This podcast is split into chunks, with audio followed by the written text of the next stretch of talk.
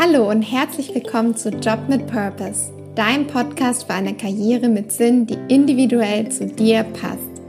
Freue dich auf konkrete Tipps und Inspirationen, wie du deine Karriere und dein Leben so gestalten kannst, dass du morgens gerne aufstehst. Ich bin Alissa und begleite dich als Purposeful Career Coach und Podcast Host auf deinem Weg zu einem Job mit Purpose. Heute geht es um das Thema Sensibilität. Was ist Sensibilität? Bin ich sensibel bzw. hochsensibel? Und wie kann ich mit ihrem Spannungskontext von Leistungsdruck und eigener Empfindsamkeit, insbesondere in der Wirtschaftswelt, umgehen? Meiner Meinung nach bringt Sensibilität wertvolle Eigenschaften mit sich, die wir in Wirtschaft und Gesellschaft brauchen. Deswegen teile ich vier Schritte mit dir, wie du deine Sensibilität als Stärke nutzen kannst.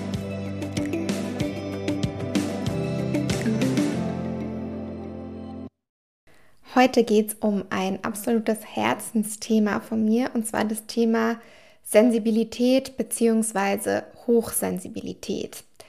Mir ist das Thema in meinem beruflichen Kontext immer wieder begegnet und vielleicht geht es dir auch so, dass du mal wieder dieses Feedback bekommst, dass du emotional bist oder dass du das Gefühl hast, Gefühle einfach sehr stark wahrzunehmen oder auch Gerüche. Und heute möchte ich dieses Thema ein bisschen gemeinsam erforschen und auch darauf eingehen, wie sich dieses Thema Sensibilität mit der Wirtschaft vereinbaren lässt oder auch schwierig vereinbaren lässt und was du dagegen tun kannst. Zuerst möchte ich auf den Begriff Sensibilität im Allgemeinen genauer eingehen und versuchen, ihn auch zu definieren. Es ist nämlich gar nicht so einfach, Sensibilität und Hochsensibilität voneinander zu trennen oder zu sagen, ab wann ist man jetzt hochsensibel und ab wann ist man eigentlich nur sensibel.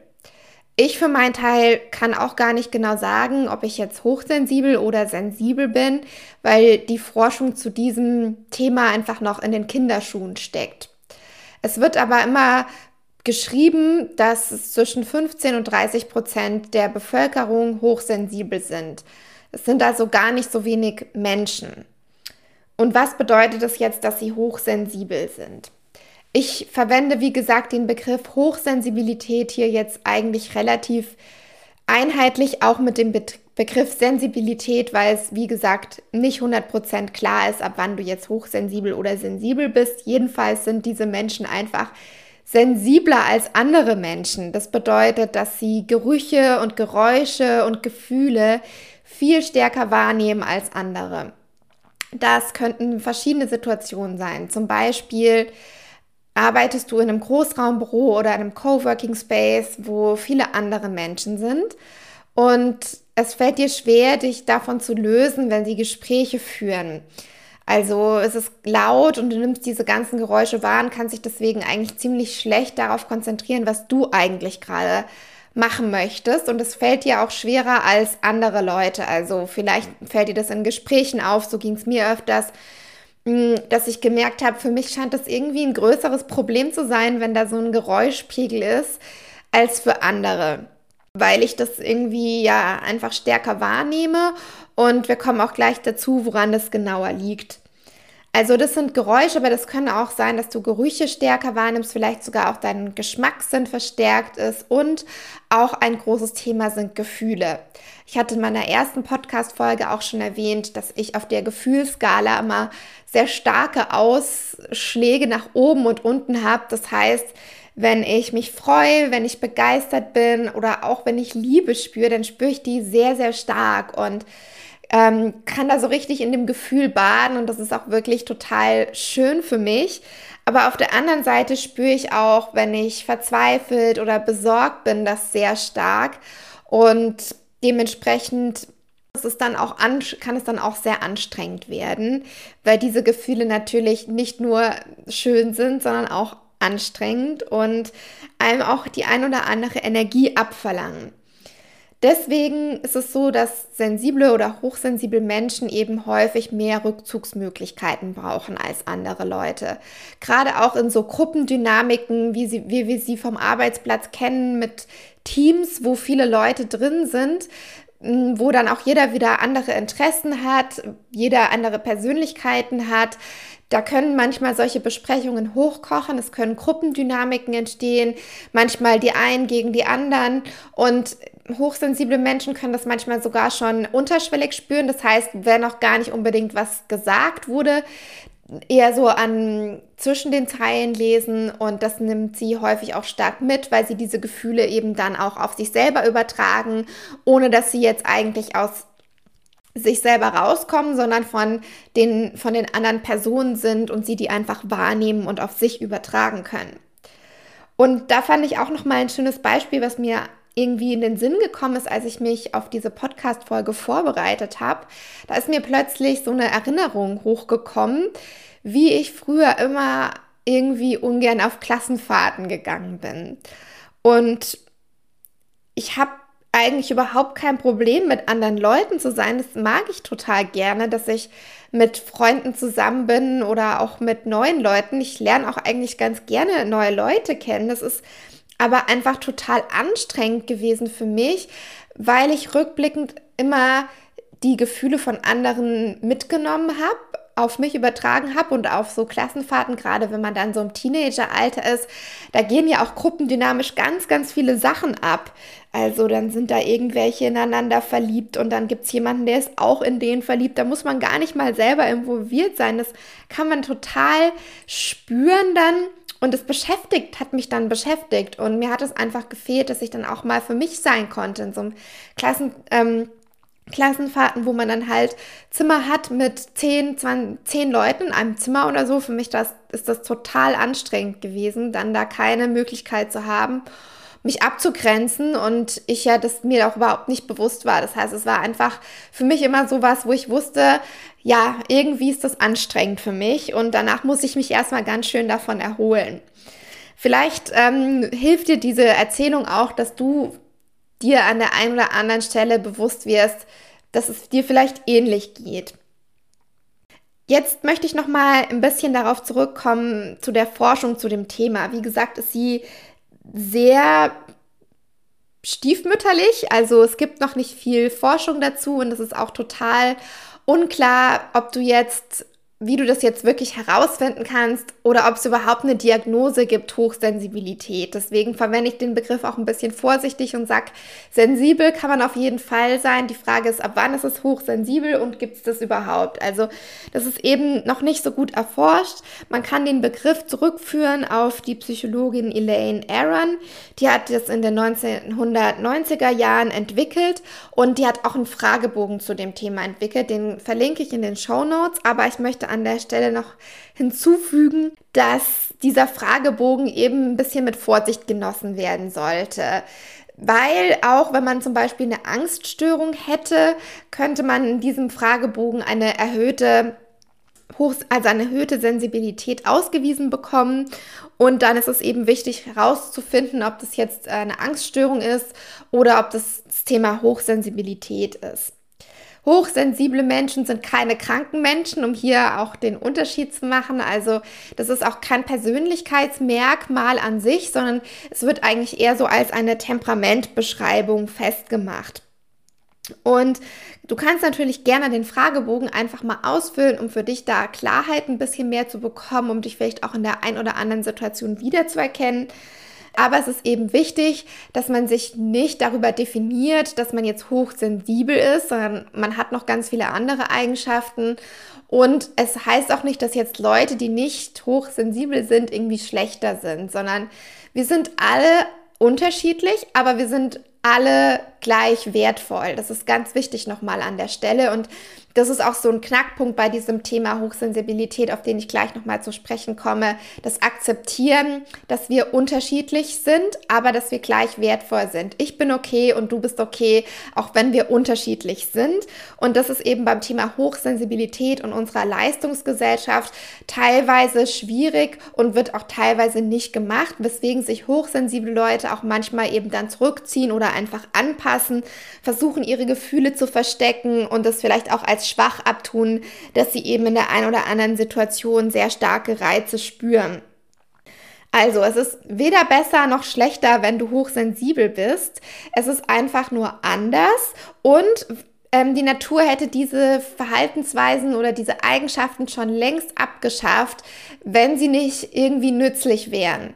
Das heißt also, die Hochsensibilität ist etwas, was Sinn und Zweck in unserer Evolution hat und deswegen auch einen Berechtigungszweck hat. Ganz wichtig an der Stelle. Warum ist das jetzt so? Also, dass manche diese Gefühle stärker wahrnehmen als andere.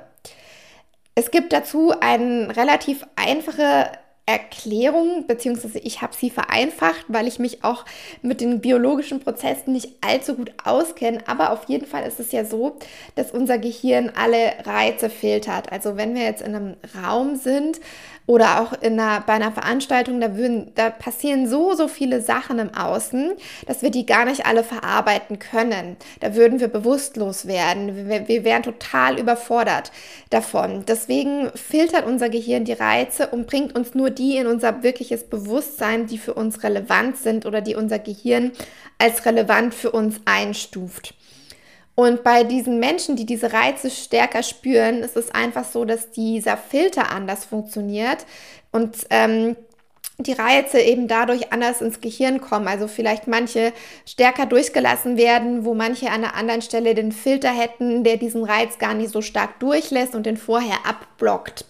Das heißt, die bewerten die Informationen einfach unterschiedlich. Diese Filter, die befinden sich im retikulären Aktivierungssystem, wo die verschiedenen Nervenbahnen eben zusammenlaufen aus unseren Emotionen, aus unserer Wahrnehmung. Also alles, was an verschiedenen Nervenfasern gibt, läuft dort zusammen und wird dann eben dort bewertet. Und da ist es einfach so, dass dann bei diesen hochsensiblen Menschen die Bewertung anders ist und dadurch der Reiz stärker gespürt werden kann.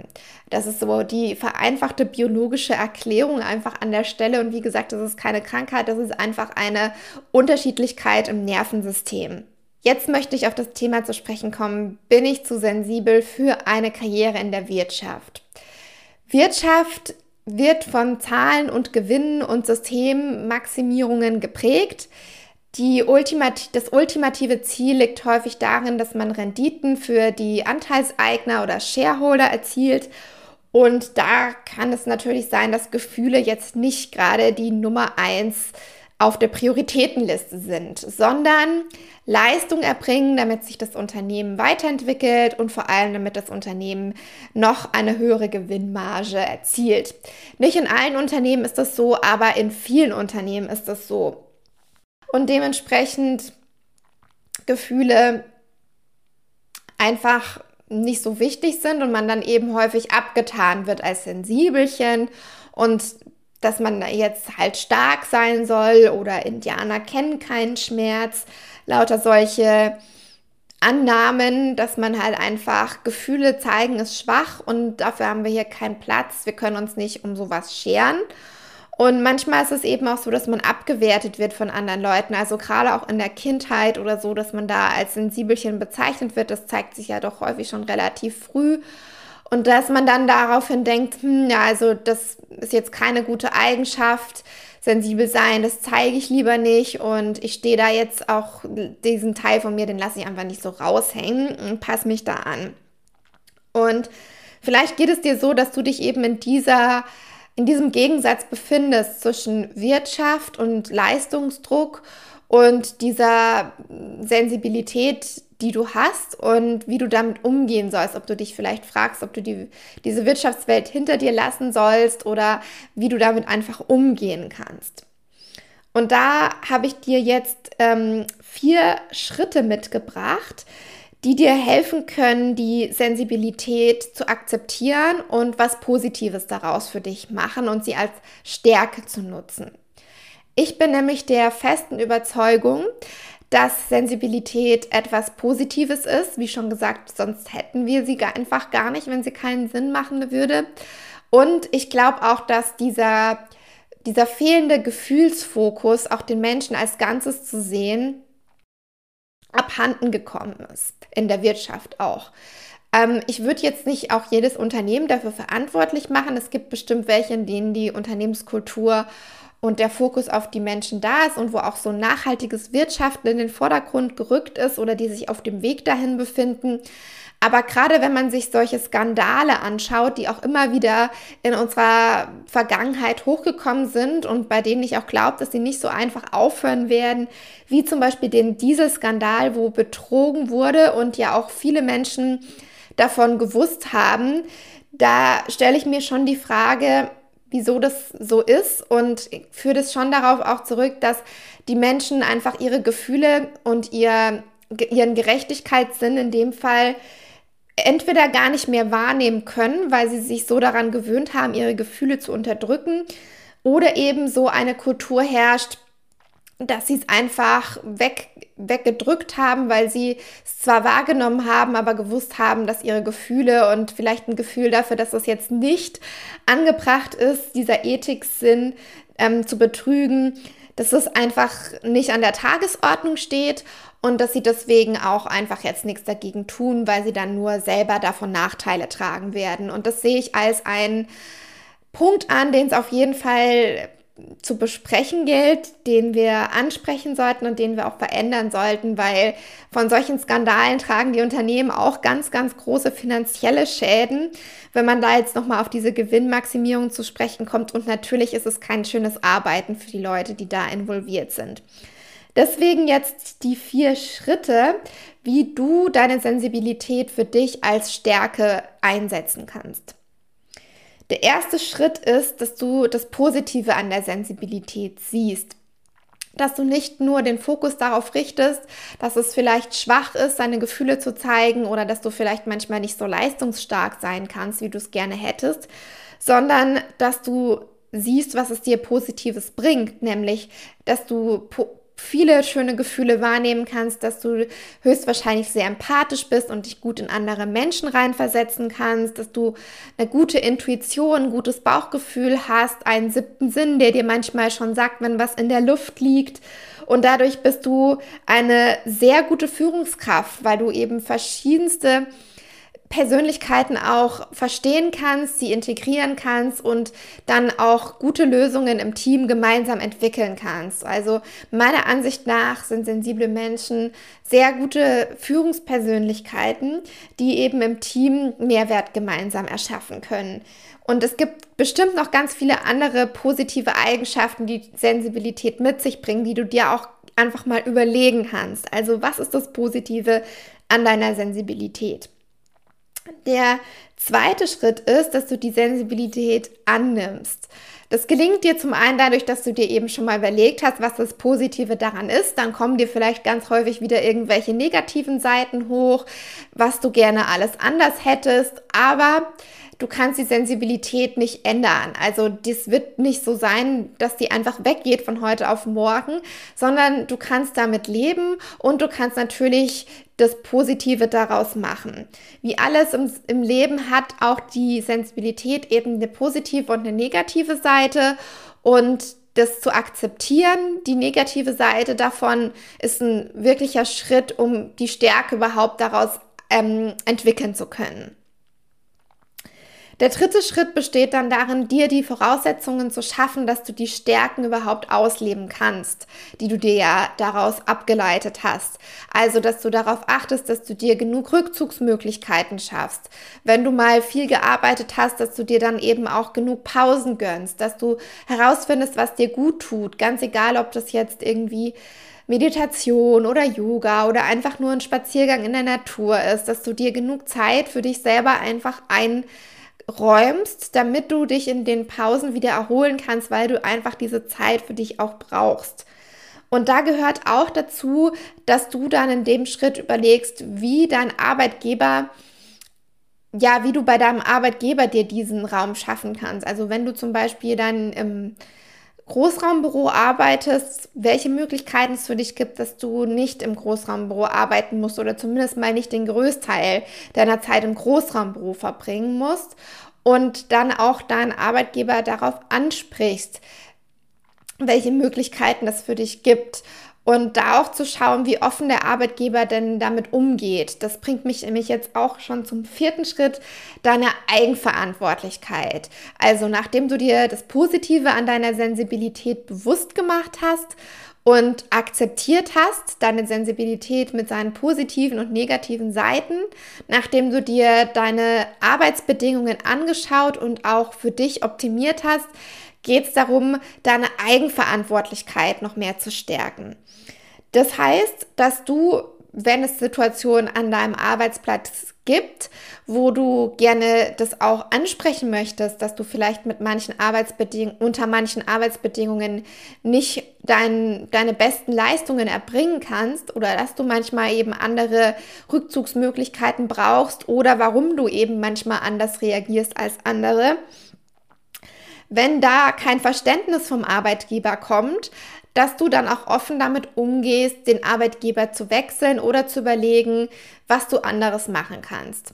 Da ist es natürlich gut, wenn du dir einfach wirklich konkrete Möglichkeiten schaffst, wie du jetzt, die du auch in der Hand hast, ähm, wohin du wechseln kannst, welche Aufgaben vielleicht mehr zu deiner, wo du, die du mehr mit deiner Sensibilität auch verbinden kannst und das auch den Arbeitgeber wissen lässt. Und du kannst dabei sehr gut auch verwenden, was du eben herausgearbeitet hast an, an positiven Eigenschaften deiner Sensibilität und warum du eben glaubst, dass es für den Arbeitgeber auch einen Unterschied macht, wenn er diese Sensibilität und diese positiven Eigenschaften mehr fördert, weil du bist nicht die einzige Person, der es so geht.